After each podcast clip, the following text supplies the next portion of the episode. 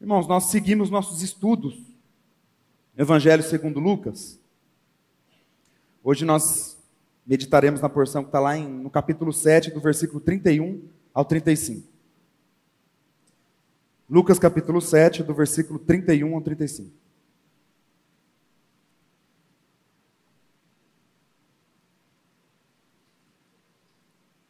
Palavras de Jesus aqui. A que, pois, compararei os homens da presente geração? E a que são eles semelhantes? São semelhantes a meninos que, sentados na praça, gritam uns para os outros. Nós vos tocamos flauta, e não dançastes. Entoamos lamentações, e não chorastes. Pois veio João Batista, não comendo pão, nem bebendo vinho, e dizeis: tem demônio. Veio o filho do homem, comendo e bebendo, e dizeis: eis aí um glutão e bebedor de vinho amigo de publicanos e pecadores, mas a sabedoria é justificada por todos os seus filhos. Vamos orar. Pai, o Senhor promete pela tua palavra, Senhor, o teu Espírito Santo a nós. E só Ele é capaz de abrir os nossos olhos. Nós te pedimos para que o teu Espírito ilumine o texto sagrado e nos dê entendimento, para sermos consolados e edificados e sempre, Senhor, para a Sua honra e para a Sua glória. Nós oramos em nome de Jesus. Amém. Meus irmãos, então, nós estamos com meditações em Lucas, estudos em Lucas, vendo o ministério de Jesus aqui na terra. Nós estamos caminhando para a crucificação de Cristo, nessa narrativa. E nós, lembrando de alguns estudos anteriores, eu lembro quando o Bruno pregou o texto onde Jesus ele ressuscita o filho da viúva de Naim. E essa é uma notícia maravilhosa que chega a todos, todos os povos da região, inclusive a João Batista. Essa notícia da ressurreição desse, desse menino chega a João Batista também, mas mesmo assim, meus irmãos, mesmo assim, nós vemos que João Batista também teve seu momento de incredulidade, ele teve seu momento de dúvida, seu momento de talvez fraqueza espiritual. Nós estudamos isso com o Gui, ele mostrou para a gente alguns motivos que nós entendemos que, João, que levou João Batista a ter essa dúvida. Só que mesmo assim, irmãos, mesmo com esse momento de dúvida de João Batista, onde lá no versículo 19 desse, desse mesmo capítulo, capítulo 7, ele diz assim para o mensageiro, ele, ele manda mensageiros para perguntar para Jesus: És tu aquele que estava para vir ou havemos de esperar outro? Mesmo com esse momento de dúvida de João Batista, Jesus chega à multidão e sabe o que ele faz? Ele dá testemunho de João Batista. Nós estudamos isso com o pastor Maurício na semana passada. E vocês, a gente não consegue imaginar o privilégio de Cristo, o próprio Deus homem, que andou entre nós, testemunhando sobre a nossa vida. Isso aconteceu com João Batista, além dele ter batizado Jesus. Né? Então, é um privilégio que a gente não consegue nem imaginar. E Jesus diz: Ele que é o meu precursor, Ele que prepara o meu caminho, o precursor do Messias, Ele que é mais do que um profeta. E Jesus ele prega o evangelho ali, ele explica sobre João Batista ser o precursor dele. E muitos, a palavra diz que muitos se arrependeram de fato, correram para João Batista para serem batizados com o batismo de arrependimento. Nós vemos no versículo 29 que até os publicanos se arrependeram e creram. Por que até os publicanos? Os publicanos eram considerados pior dos pecadores para o povo israelita. Os que abusavam do povo e até eles se arrependeram de seus pecados, receberam a graça de Deus. Só que nós vemos no versículo 30 que os fariseus e os intérpretes da lei rejeitaram os desígnios de Deus. Então, o fato de estarem rejeitando, não querendo ser batizado com o batismo de arrependimento, não querendo uma vida nova com a mensagem de Cristo, era, o, era a verdade de que eles rejeitaram os desígnios de Deus. E nós vemos isso no versículo 30. Então, o nosso texto de hoje é a partir do versículo 31. E é para esse povo que Jesus dirige as palavras agora. Para a gente entender o que, que Jesus está dizendo aqui. Que parábola é essa? Que palavras são essas de Jesus? Então, o foco das palavras de Jesus aqui nessa perícope de hoje são para essas pessoas que rejeitaram os desígnios de Deus. Então, a partir do versículo 31 do nosso texto, capítulo 7 de Lucas.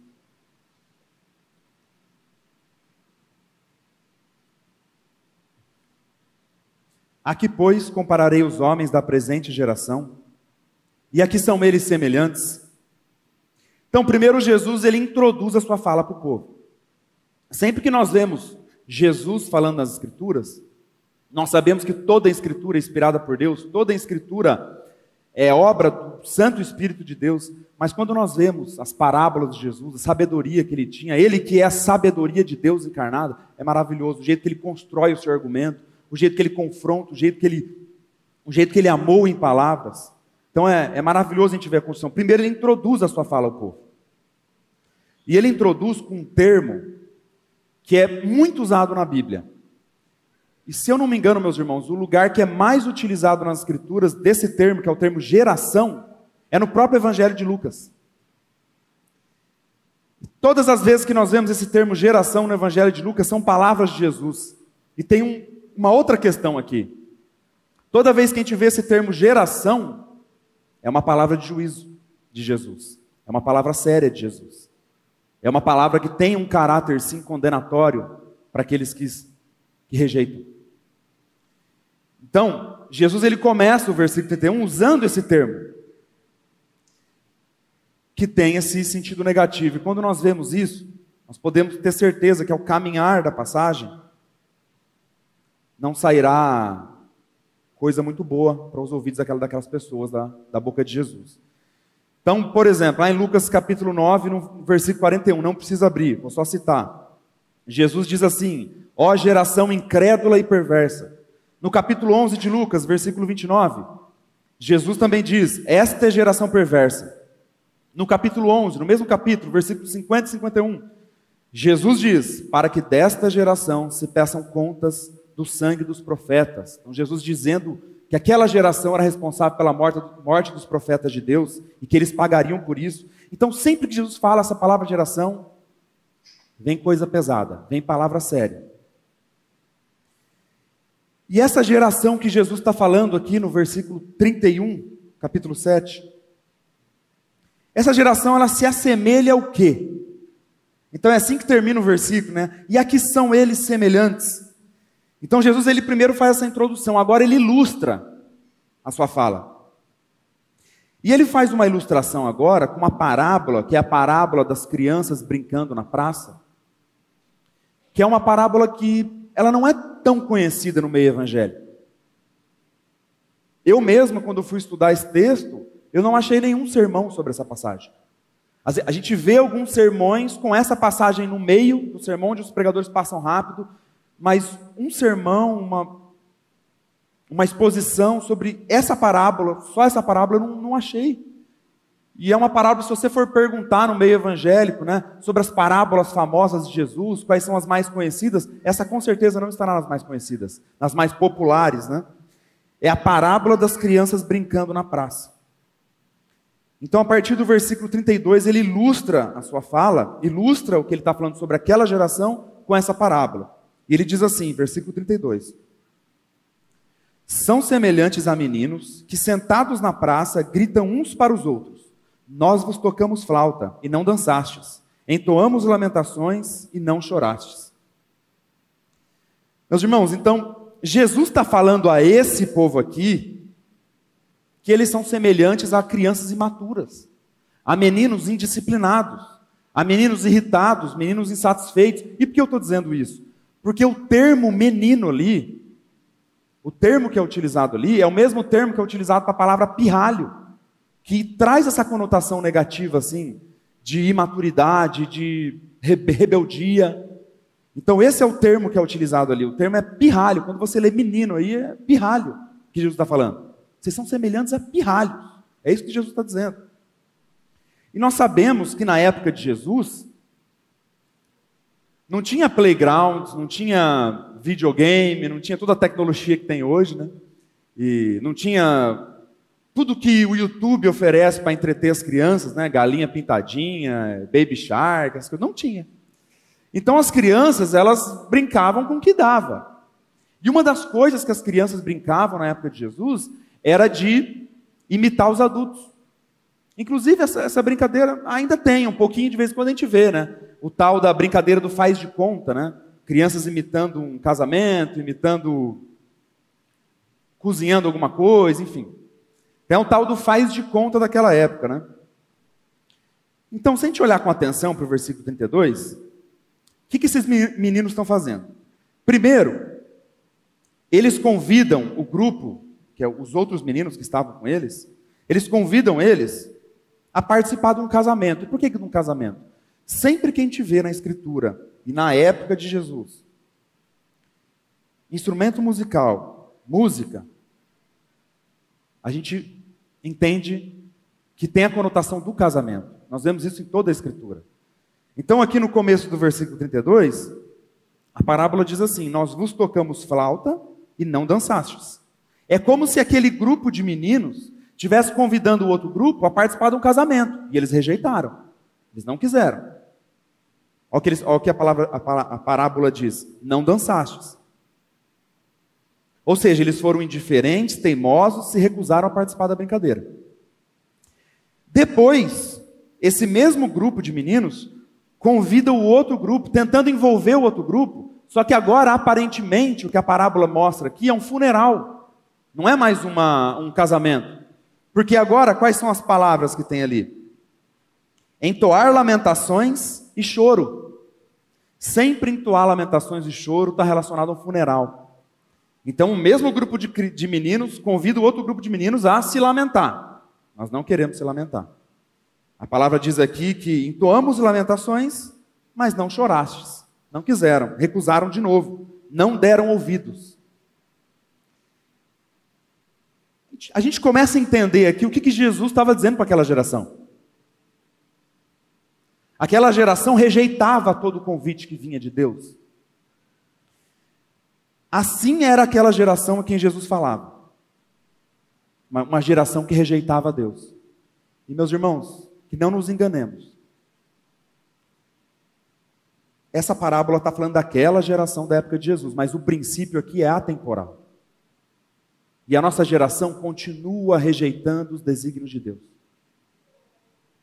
Continua rejeitando o Evangelho. E a igreja, muitas vezes, com muita tristeza no coração, eu digo isso, tem covardia de pregar o Evangelho. Não prega com autoridade, sem ligar para o que vão pensar, sem ligar para o mal-estar, por amor próprio, eu digo por mim, irmãos. Quantas vezes nós temos amor próprio? Porque nós sabemos que se nós pregarmos o verdadeiro evangelho, terá algum mal-estar, terá alguma situação chata com a pessoa, então, por amor a nós, nós não pregamos. Então o Senhor nos chama a colocar Ele em primeiro lugar, para que nós preguemos o Evangelho nessa geração que também rejeita qualquer tipo de coisa que vem do Senhor. Então, que o Senhor nos use, meus irmãos, para pregar as boas novas. Que Ele tenha misericórdia de nós. Porque muitas vezes nós nos acovardamos. Então, nós vemos que Jesus, ele introduz a fala dele, aí ele ilustra a fala dele, fazendo a parábola da, falando da, da parábola das crianças, e agora ele aplica a fala dele. Então ele pega a ilustração e ele aplica em alguma coisa que era verdadeira naquele momento. E é interessante que ele aplique essa parábola na vida dele e na vida de João Batista. Muito interessante, irmãos. Versículo 33. Pois veio João Batista, não comendo pão, nem bebendo vinho, e dizeis: tem demônio. Então Jesus ele começa assim: pois. Ele fala a parábola e agora ele aplica. Pois. E aí ele dá o exemplo de João Batista. E nós vemos aqui esse essa frase, né, não comendo pão nem bebendo vinho. Quando nós olhamos para a palavra de Deus, para a Bíblia, para a Escritura, nós vemos muitas vezes onde, onde essa frase é utilizada, né, o comer e beber. Nós vemos, por exemplo, em Mateus capítulo 24, versículo 38, comiam, bebiam, davam-se em casamento. Então, o que, que isso simboliza? Nós vemos isso tanto nas Escrituras: comer, beber, dar-se em casamento. Isso significa o padrão normal da vida social. É isso. Simboliza isso. As pessoas vivem, comem, pagam boletos, dão-se em casamento, têm filhos e seguem. Muitas vezes despreocupadas com o Senhor. Então é isso que simboliza o padrão normal da vida social. E nós sabemos, meus irmãos, que João Batista ele era totalmente diferente. Quem conhece um pouquinho da história de João Batista sabe que ele era tudo menos normal perante os homens. Ele, não, ele, ele claramente não simbolizava esse jeito padrão normal da vida social. Né? João Batista, nós vemos que ele, a palavra de Deus diz que ele tinha uma dieta totalmente peculiar, uma dieta totalmente peculiar. Ele comia gafanhotos, mel silvestre. Ele fazia muitos jejuns. A palavra de Deus diz que ele não bebia vinho, Muitos, muitos irmãos creem que é porque ele tinha um aparente voto nazireu. Nós vemos uh, Lucas capítulo 1, nós já vemos, já estudamos esse texto, no versículo 15, quando o pai, o pai de João Batista, o anjo, chega para o pai de João Batista e diz: Ó, ele não beberá bebida forte e fala outras coisas, como se ele, como se ele fosse ter um voto nazireu, onde a pessoa faz esse voto, onde não pode, não se, se consagra ao Senhor, não bebe vinho. Então, esse comer e beber da vida social não tinha nada a ver com João Batista. Então, todas essas tendências culturais, os modismos da época, da sociedade, não, definitivamente não pegavam ele. Ele era peculiar mesmo. E a pregação de João Batista, se nós vermos a pregação de João Batista, ela era sempre como um canto fúnebre. Então aqui Jesus começa a mostrar que na parábola das crianças na praça, o funeral é o ministério de João Batista e o casamento é o ministério de Jesus.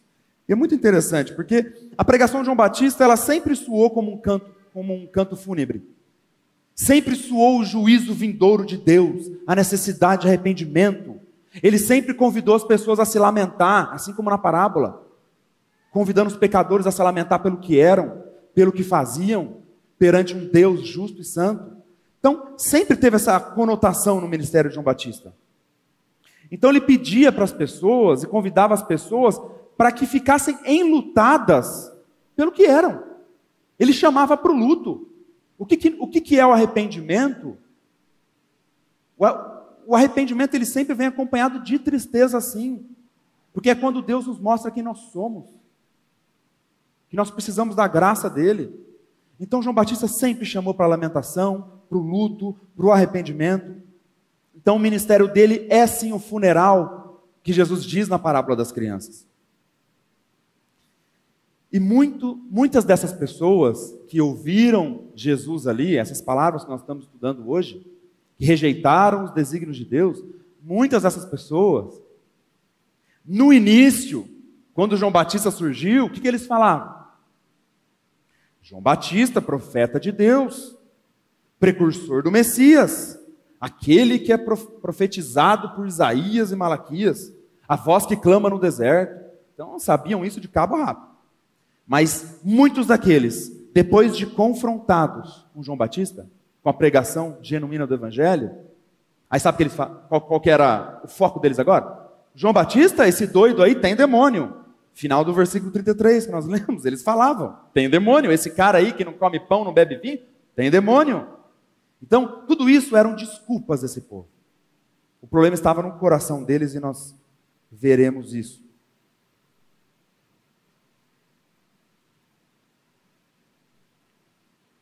Então, eles, como João Batista tinha esse jeito não convencional, as pessoas usavam a desculpa de que ele tinha demônio, que ele só podia estar possesso.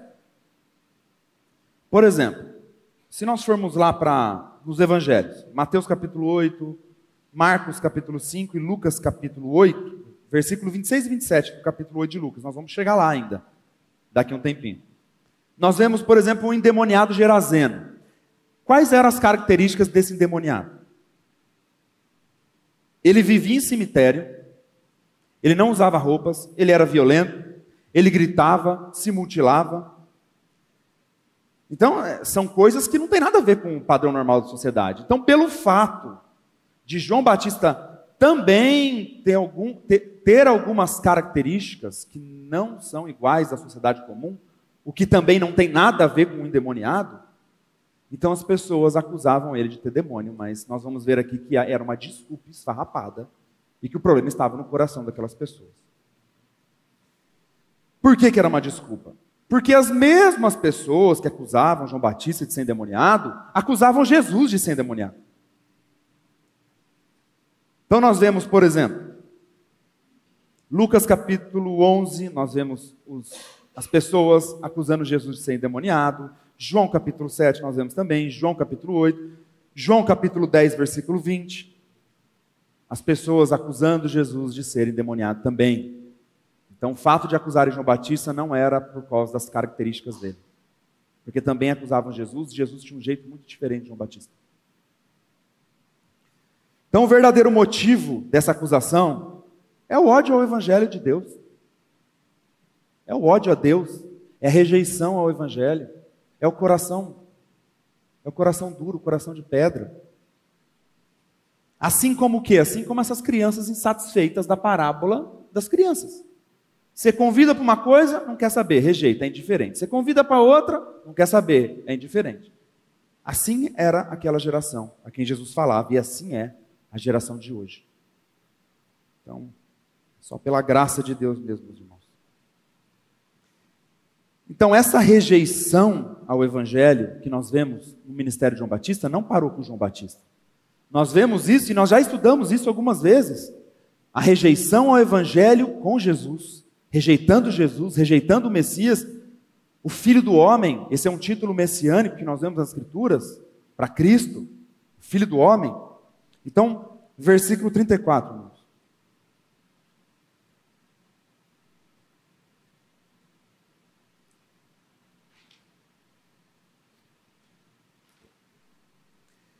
Veio o filho do homem, comendo e bebendo, e dizeis: Eis aí um glutão e bebedor de vinho, amigo de publicanos e pecadores.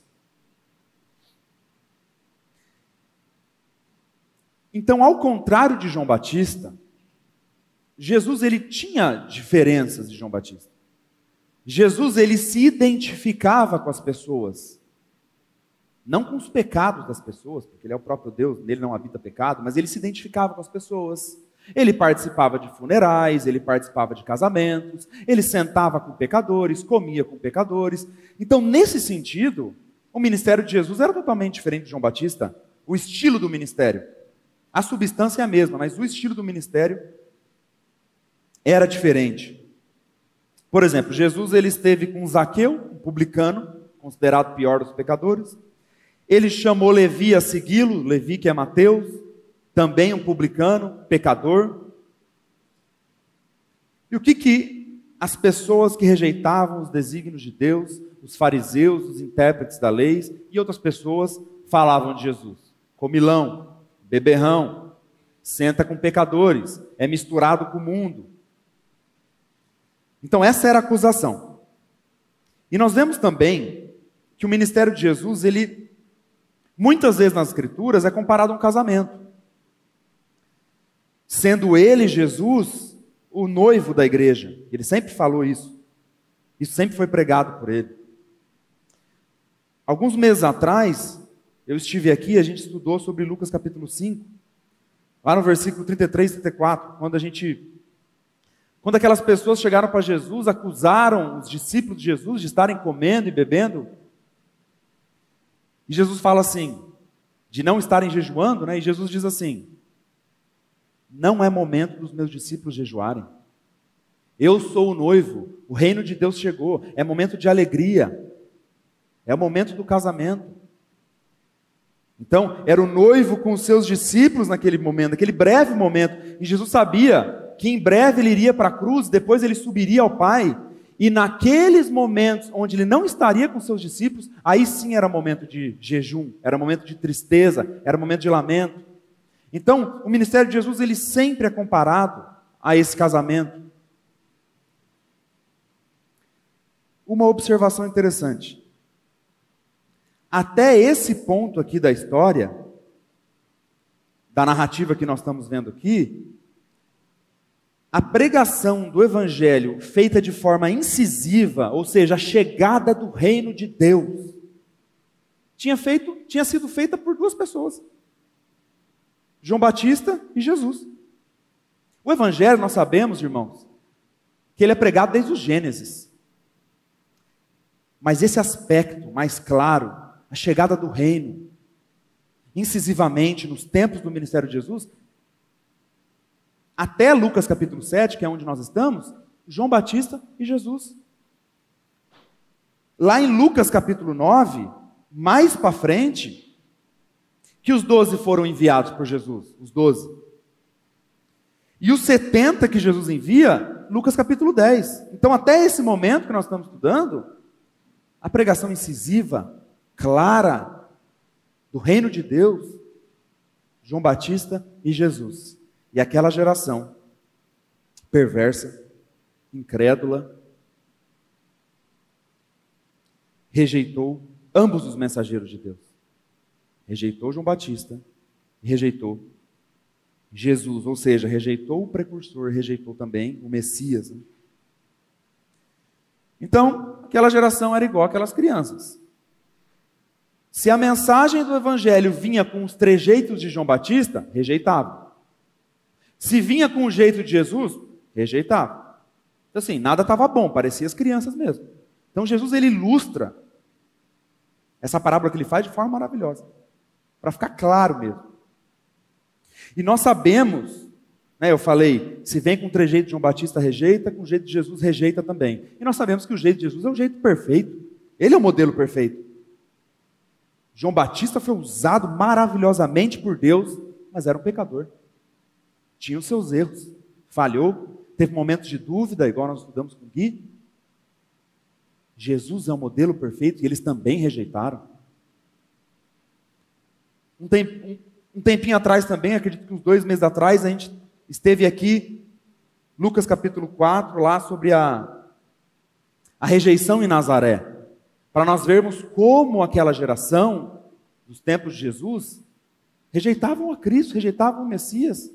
Jesus ele entra numa sinagoga em Nazaré, foi dado a ele o livro do profeta Isaías, ele achou aonde estava escrito que o Messias viria para evangelizar os pobres, libertar os cativos, dar vista aos cegos, e ele fala: a profecia está se cumprindo agora. Essa profecia de Isaías está se cumprindo agora. Eu sou o Messias.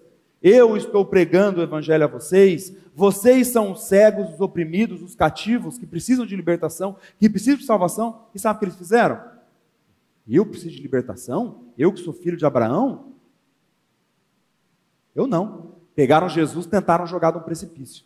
A palavra diz que Jesus passou por entre eles e ninguém sabe como, mas tentaram matar Jesus. Então o Messias mostrando a profecia se cumprir nos olhos deles.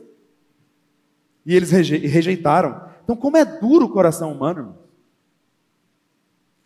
Nós, o, o Guilherme abriu o culto aqui hoje, com o apóstolo Pedro dizendo que nós não éramos povo, agora nós somos povo. Nós não tínhamos alcançado misericórdia, agora alcançamos misericórdia. Então é pela misericórdia de Deus. Eu estava nesse grupo aí das crianças rebeldes, eu estava. E todos vocês que creram também estavam. E pela graça de Deus, Ele nos chama, né?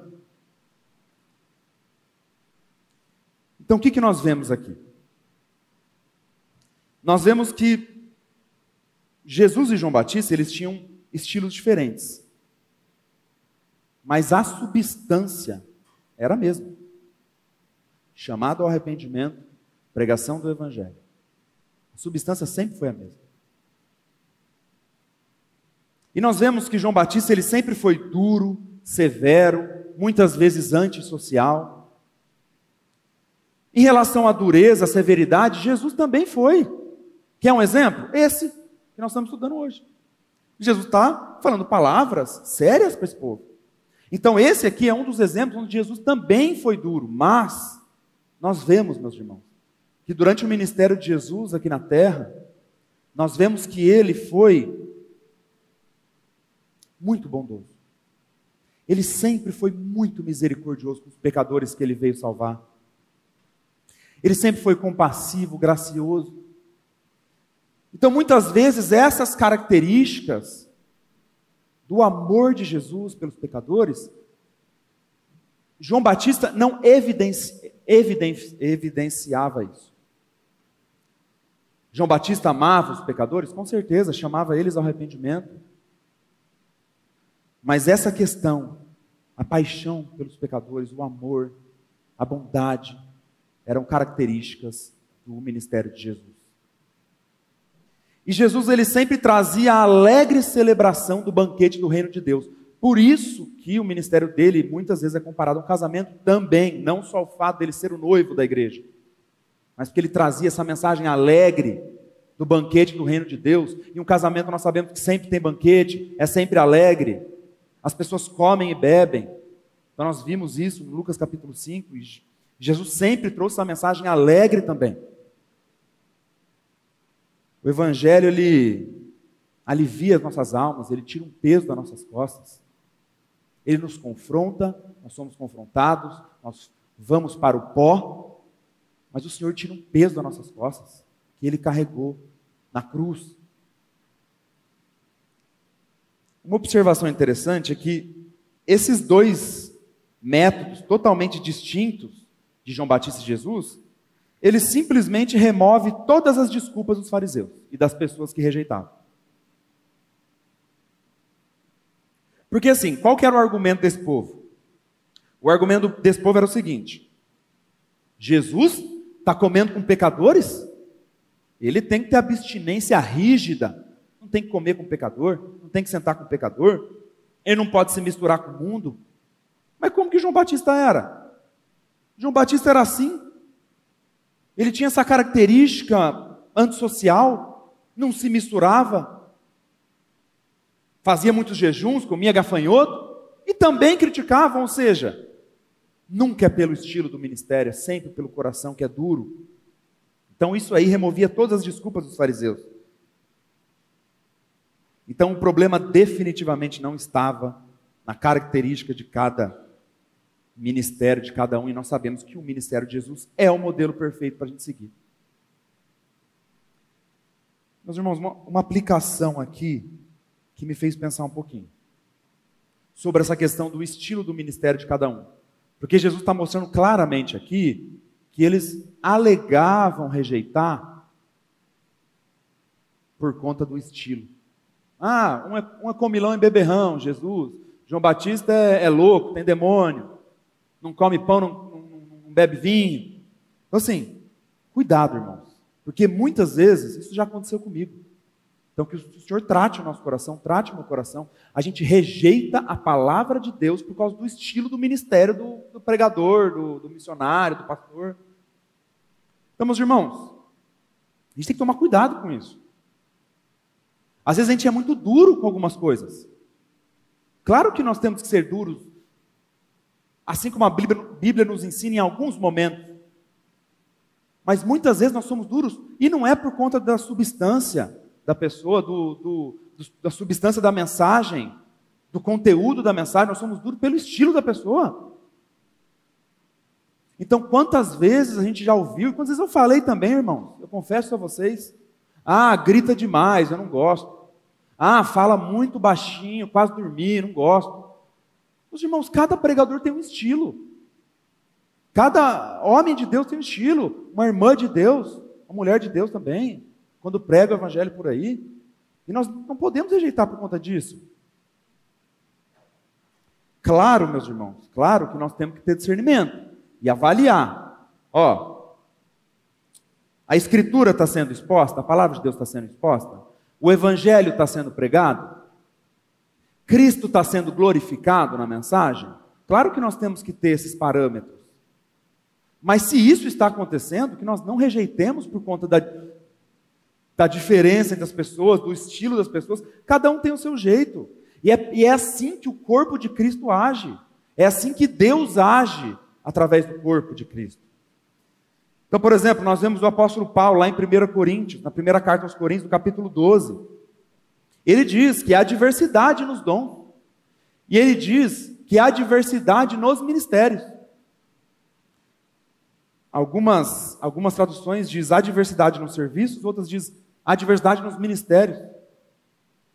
Mas o Espírito é o mesmo e ele atua visando o bem comum e a pregação do Evangelho. Então há diversidade no ministério.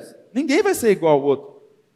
Não existe um, um jeito certo de pregar, uma, um tom certo, um tom errado. Vai depender do contexto, vai depender de onde o irmão veio, de onde a irmã veio. Enfim. Então eu queria fazer essa aplicação para a gente tomar cuidado, irmão. Eu vejo muito isso entre nós. Criticando algumas coisas que vêm do Senhor mas por conta do, do estilo. Então que a gente tome cuidado. Temos os nossos pontos que temos que avaliar para ver se procede de Deus, mas se procede, se a Escritura está sendo exposta, se Cristo está sendo glorificado, louvado seja Deus. Então, no fim das contas, apesar das diferenças, que eu já falei muito aqui, ambos pregaram o quê? Quando eu falei que a substância era a mesma. Que substância é essa? Ambos pregaram a vinda do reino de Deus, o arrependimento pelo, pelo que as pessoas são, pelo que fazem, pelos seus pecados, e o perdão vindo da parte de Deus. Então, por exemplo, Mateus, Evangelho segundo Mateus, capítulo 4, versículo 17, nós vemos Jesus pregando aos moldes de João Batista. Arrependei-vos, porque está próximo o reino dos céus. Então, essa é a substância do Evangelho. E aquela geração e a nossa geração também, mas aquela geração que Jesus falava, ela recusou tanto chorar e se lamentar com João Batista, como se alegrar com Jesus. E a palavra de Deus diz que o amor de muitos se esfriaria, e tem se esfriado, nós temos visto isso. E a geração de hoje tem rejeitado também. Nós vemos o mundo como ele está, as coisas como estão caminhando os princípios totalmente contrários à palavra de Deus, cada vez pior, meus irmãos. Isso é muito triste. Então, que nós não rejeitemos essa palavra. Que nós não rejeitemos essa verdade. Que verdade é essa?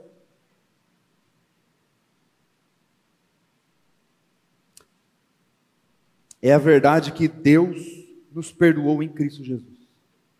Deus perdoou todo aquele que crê em Cristo Jesus. Então, todos nós tínhamos uma dívida infinita com Deus, porque nós pecamos contra um Deus santo, infinito e justo. Nós não poderíamos pagar isso. A palavra de Deus diz que todos pecaram, destituídos estão da glória de Deus. Não há quem entenda, não há quem busque a Deus. Mas pela graça deles, irmãos, pela bondade de Deus, aquele que é um com o Pai, Jesus Cristo, vem para essa terra, anda entre nós, cumpre a lei, vive em obediência à lei, vai para aquela cruz. Eu falo isso toda vez, não vou falar de novo. Teve dor física na cruz? Teve dor física na cruz. Os pregos nas mãos, as chibatadas, com certeza. Mas nós não podemos nos esquecer a maior dor que Jesus Cristo sofreu naquela cruz. A ira do Pai caiu sobre Cristo. Ele carregou o nosso velho homem, ele carregou os nossos pecados, ele carregou a nossa antiga maneira de viver naquela cruz. O pai esmaga o filho naquela cruz, assim como o profeta Isaías profetizou. Jesus Cristo é transpassado pelas nossas transgressões. É o castigo que nos traz a paz. Ele é moído pelo Pai, ele é esmagado pelo Pai. Ele morre. E assim como nós cantamos hoje, em algum momento aquela tumba ficou aberta. Ele vence os grilhões da morte. Ele ressuscita ao terceiro dia. O Pai o ressuscitou. E aquela ressurreição de Jesus, de Cristo, sobe às narinas do Pai, como um, um aroma agradável, suave e agradável, assim como nós, nós vemos essa figura mostrando que o Pai aceita aquele sacrifício de Cristo, porque Cristo é o próprio Deus homem que andou entre nós. E Ele é o único justo que poderia pagar o preço do nosso pecado. E quando Cristo ressuscita, aqueles que creem ressuscitam com Cristo. E nós temos uma vida nova nele. Então, meus irmãos, essa é a verdade que nós não podemos rejeitar. Essa é a verdade que nós não podemos deixar de ouvir. de meditar nela dia após dia. Muitas vezes eu eu olho para mim e falo, meu Deus do céu. Como que o Senhor nos usa? Nós somos terríveis, meus irmãos. É pela graça dele, é pela bondade dele, é pela misericórdia dele. Assim como nós lemos aqui, o apóstolo Pedro diz: Deus alcançou misericórdia para vocês. Nós não temos capacidade nenhuma, é pela graça dele. Eu gostaria de, de ler um texto com vocês, Colossenses capítulo 2, versículo 12 e 13. Eu gosto muito desse texto, desde o versículo 8, mas vamos no 12 e 13.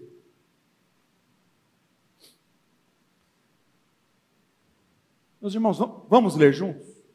Vamos ler juntos? Se você confessa a Cristo como seu Senhor, leia a palavra de Deus com amor, com atenção, porque eu posso errar aqui, eu posso falar alguma coisa errada aqui, mas quando nós lemos a palavra de Deus, é a palavra de Deus, é inspirada pelo Espírito Santo. Então a maior atenção, a maior atenção nesse momento tem que ser dada para quando nós estamos lendo a palavra de Deus.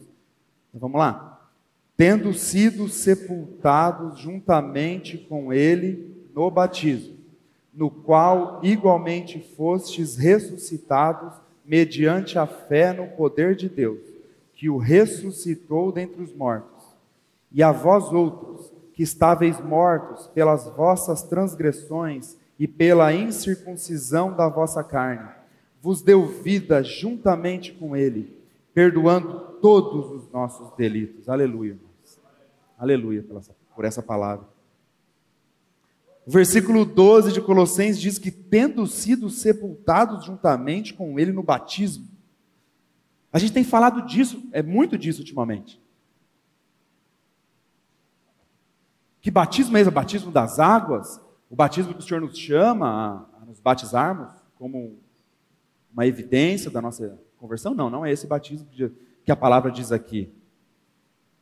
Esse batismo aqui é o mesmo batismo que nós vemos em Romanos capítulo 6, o batismo no corpo de Cristo, o batismo na morte de Cristo. E por que batismo na morte de Cristo, batismo no corpo de Cristo, sepultados juntamente com Ele no batismo? Confuso, né? Muitas vezes. A gente olha, no, no começo da minha caminhada eu não entendia muito bem isso. Mas pela graça de Deus, Ele, Ele revela a Sua palavra e a palavra batismo, ela tem o significado original de ser colocado dentro. Então esse batismo, quando nós somos sepultados juntamente com ele no batismo, é quando nós somos colocados em Cristo. E Deus nos torna justos em Cristo. Assim como Adão, quando Adão pecou, todos pecaram. Porque Adão era o nosso representante. Uma coisa que eu sempre falo, vou falar de novo.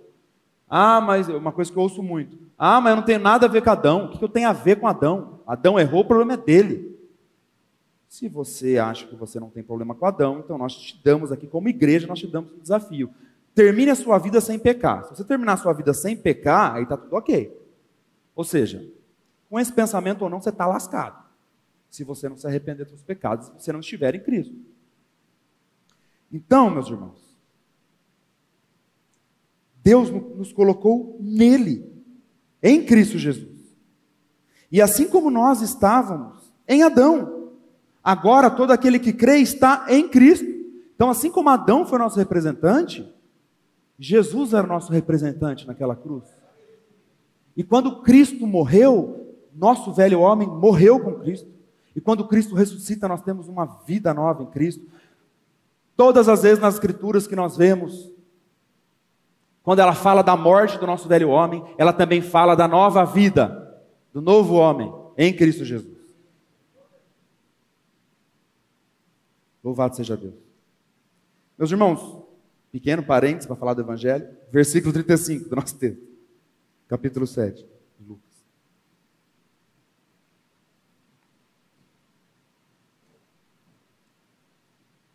Mas a sabedoria é justificada por todos os seus filhos. Eu confesso que esse versículo aqui eu fiquei um pouco, um pouco de dificuldade. Comecei a estudar esse texto e eu fui tendo um pouquinho de clareza. e muito interessante, porque a sabedoria é justificada por todos os seus filhos. O que, Jesus está dizendo? Como que Jesus está concluindo essa fala a esse povo? Então, assim, muitas vezes na Bíblia, nós vemos a palavra justificar significando o quê? Significando, sempre que nós ouvimos justificar, justificação, nós entendemos, nós lembramos do quê? Deus nos fazendo justos em Cristo. Então, o Pai nos declarando justos em Cristo Jesus, pela obra de Cristo Jesus. Então, sempre que nós vemos essa, essa palavra justificar, nós lembramos disso.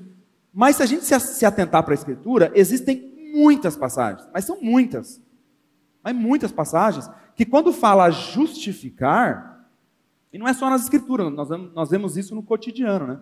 Quando nós vemos a palavra justificar, o que, que ela significa? Ela tem o significado de evidenciar, de comprovar. Então, dependendo do contexto que você está lendo, você entende o que a palavra justificar está falando. Então, o justificar aqui não é Deus nos fazer justos em Cristo. A sabedoria é justificada por todos os seus filhos, ela seria muito bem traduzida também assim: a sabedoria é evidenciada por todos os seus filhos, é comprovada por todos os seus filhos. E só para a gente reforçar um pouquinho essa questão do justificada como evidência. Por exemplo, você precisa faltar no seu trabalho. O que você precisa fazer? Se você é um funcionário, você precisa justificar a sua falta para o seu patrão.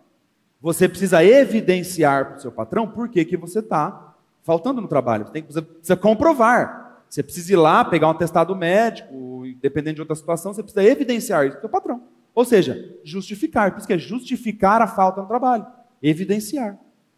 Então é interessante a gente colocar isso na nossa cabeça para a gente entender o texto. A pessoa diz assim: Eu sou crente, nasci de novo em 1998. Não é meu caso, tá, irmão? Meu foi 2016, 2017.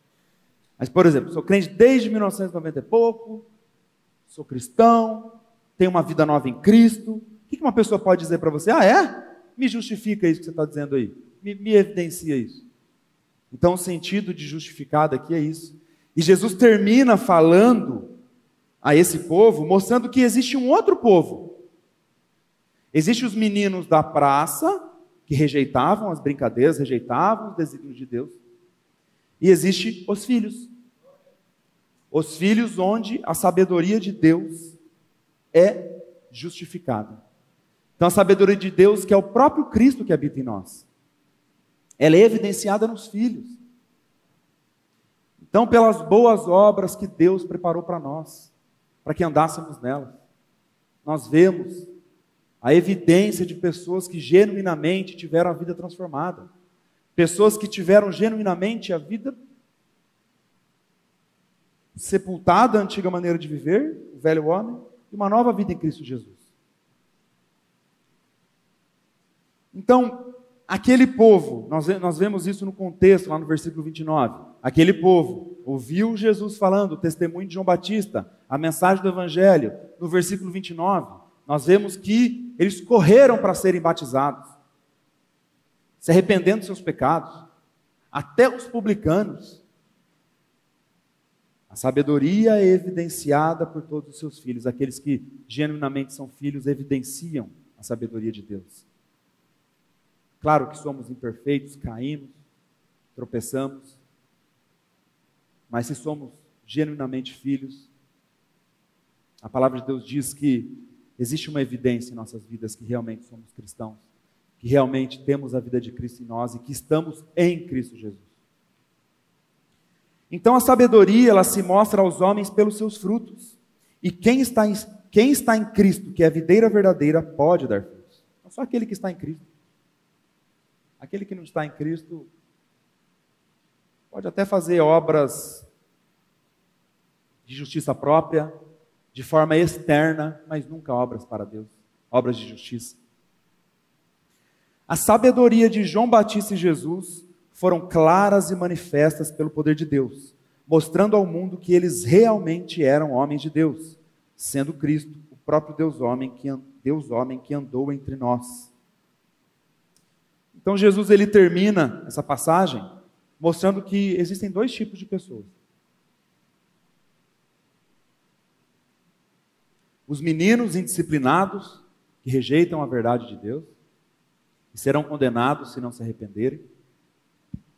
E aqui no versículo 35 ele diz que existem os filhos, onde a sabedoria de Deus é evidenciada, comprovada, justificada. E a palavra de Deus nos mostra que Cristo é a própria sabedoria de Deus. E nós que cremos estamos em Cristo Jesus. E muitos de nós, meus irmãos, estavam, estávamos, na verdade todos aqueles que creem, né, em algum momento estávamos no grupo dos meninos rebeldes. E pela graça de Deus, hoje nós somos filhos de Deus. Então a pergunta que eu queria fazer para você, para você refletir, é: onde que você está aqui?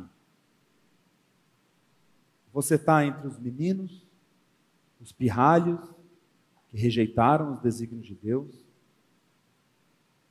Ou você está genuinamente em Cristo Jesus, nos filhos de Deus, naqueles que evidenciam, pela graça de Deus, a bondade de Deus, a sabedoria de Deus?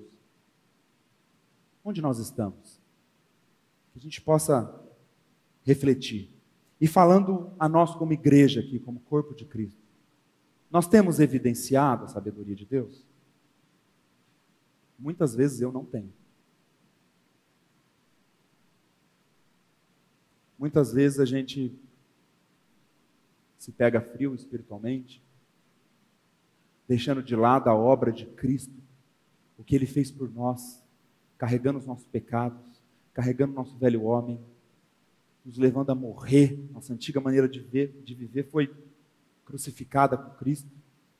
Muitas vezes, irmãos, nós andamos nesse mundo, comendo, bebendo, dando-se em casamento. Que o Senhor tenha misericórdia de nós, meus irmãos. Isso é muito sério. Então, que o Senhor nos capacite a evidenciar a vida de Cristo cada vez mais. Que o Senhor coloque a nossa boca no pó todo dia.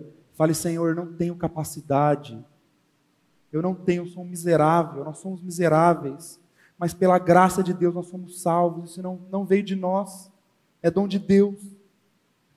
Nos ensina a sermos santos, nos ensina a evidenciarmos a salvação, a pregarmos o Evangelho com ousadia. Nos ensina, Senhor, a sermos bondosos, assim como Jesus foi. A gente leu aqui um pedacinho de Colossenses capítulo 2. Colossenses capítulo 2 é uma das minhas passagens favoritas, porque a construção de, do apóstolo Paulo ali, inspirado pelo Espírito Santo, é mais ou menos assim.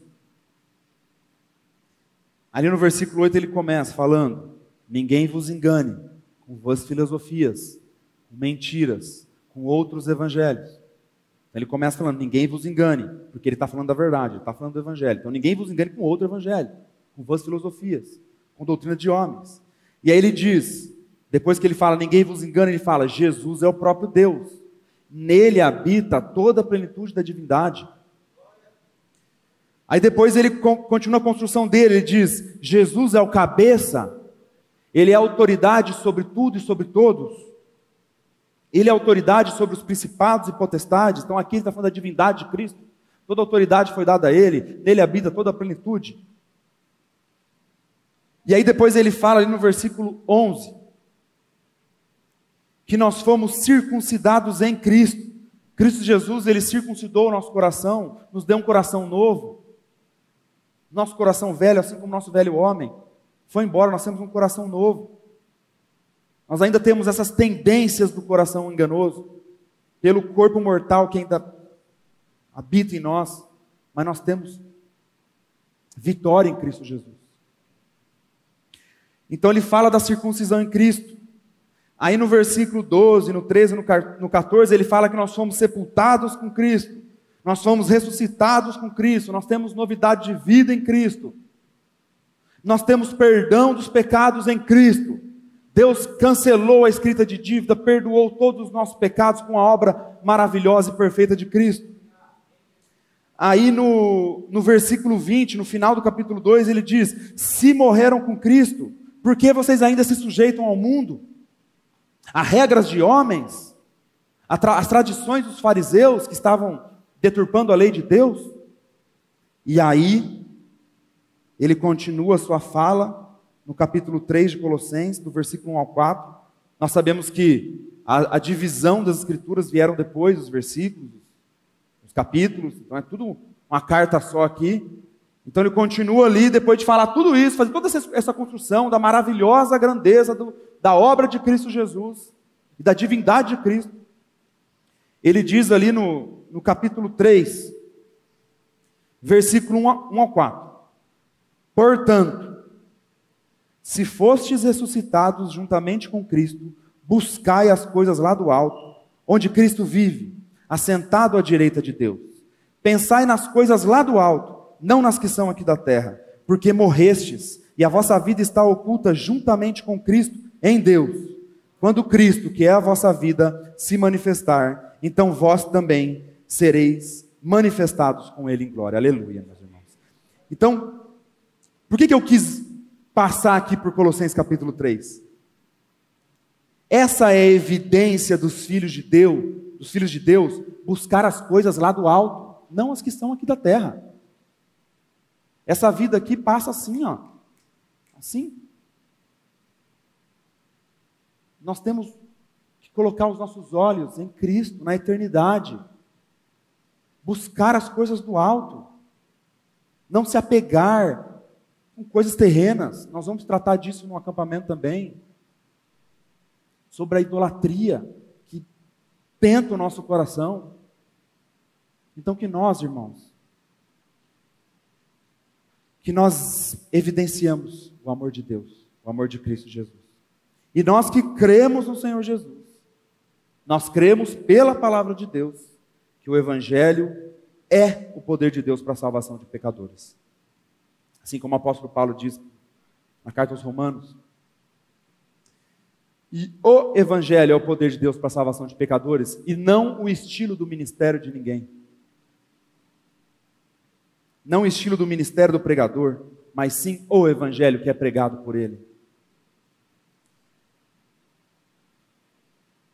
Se você ainda não creu no evangelho, meu irmão, se você ainda não nasceu de novo, de fato, não tem uma nova vida em Cristo, o nosso chamado é o mesmo. É o mesmo chamado de Jesus, é o mesmo chamado de João Batista, é o mesmo chamado dos profetas. Se arrependa dos seus pecados. Creia no Senhor Jesus Cristo como seu Senhor e Salvador. Creia que Jesus Cristo tem uma vida nova para todo aquele que crê. Nós sabemos, meus irmãos, o apóstolo Paulo diz isso na carta aos Romanos: a bondade de Deus nos leva ao arrependimento. E a salvação é pela graça de Deus, pela misericórdia dele. Mas o nosso papel é chamar os pecadores. Aí o Espírito Santo que vai fazer. De acordo com a vontade dele, soberana dele. Mas nosso chamado é sim, meus irmãos, chamar os pecadores ao arrependimento. Então, se você ainda não creu, creia no Senhor Jesus Cristo. A vida em Cristo Jesus é maravilhosa. Eu lembro quando eu andava desgarrado, não conhecia o Senhor, eu tinha um, eu tinha um certo temor por conta da, da palavra que meu pai sempre pregava para mim, mas ainda andava segundo as minhas paixões. Mas a vida nova em Cristo Jesus ela é maravilhosa. Não tem coisa melhor. Então, se você ainda não creu, creia no Senhor Jesus, que é maravilhoso, meus irmãos. A vida nova é em Cristo. Agora, se você crê no Senhor Jesus, e você sabia que você não tinha nada a oferecer, mas pela graça dele, ele te alcançou e te revelou essa verdade. Se você crê na verdade, se você crê no Evangelho, em Cristo, que nós estamos nele. Assim como o texto que nós lemos aqui, Colossenses é 3, né? Colossenses 3, ali no versículo 4. Quando Cristo, que é a nossa vida, se manifestar, então vós também sereis manifestados com Ele em glória. Que verdade maravilhosa, irmão. Isso, isso não entra na minha cachola. A gente teve aula com o professor Heber Campos, ele sempre falava isso. Isso não entra na minha cachola, não entra na minha. Quando Cristo for manifestado, nós também seremos em glória. Nós, pecadores? Gente, a vida em Cristo é maravilhosa, meus irmãos, e o tempo é chegado. E Jesus voltará para juízo, nós sabemos disso, segundo as Escrituras. Jesus voltará, meus irmãos. Os tempos se abreviam.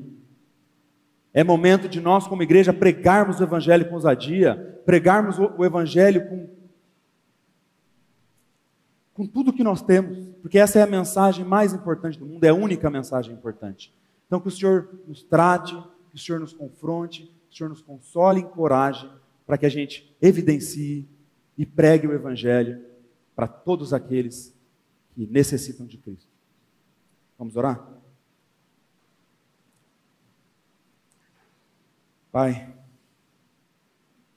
nós te pedimos, Senhor, pela tua graça, que nós não sejamos, Senhor, desinteressados às coisas eternas do reino, como se isso fosse apenas uma brincadeira de criança, mas que nós sejamos nós sejamos vigilantes e firmados na fé pela força do Teu Espírito Santo Senhor, e pela obra de Cristo em nossas vidas. Senhor, nós te pedimos ousadia para a pregação do Evangelho, o Evangelho do Cristo crucificado, o Evangelho da nova vida em Cristo Jesus. Nos dê ousadia, Pai. Tem misericórdia de nós. Nós te agradecemos por tão grande salvação. E te agradecemos por tudo que o Senhor tem feito, tudo que o Senhor tem feito por nós e por tamanha misericórdia e tamanho amor. Nós oramos em nome de Jesus. Amém.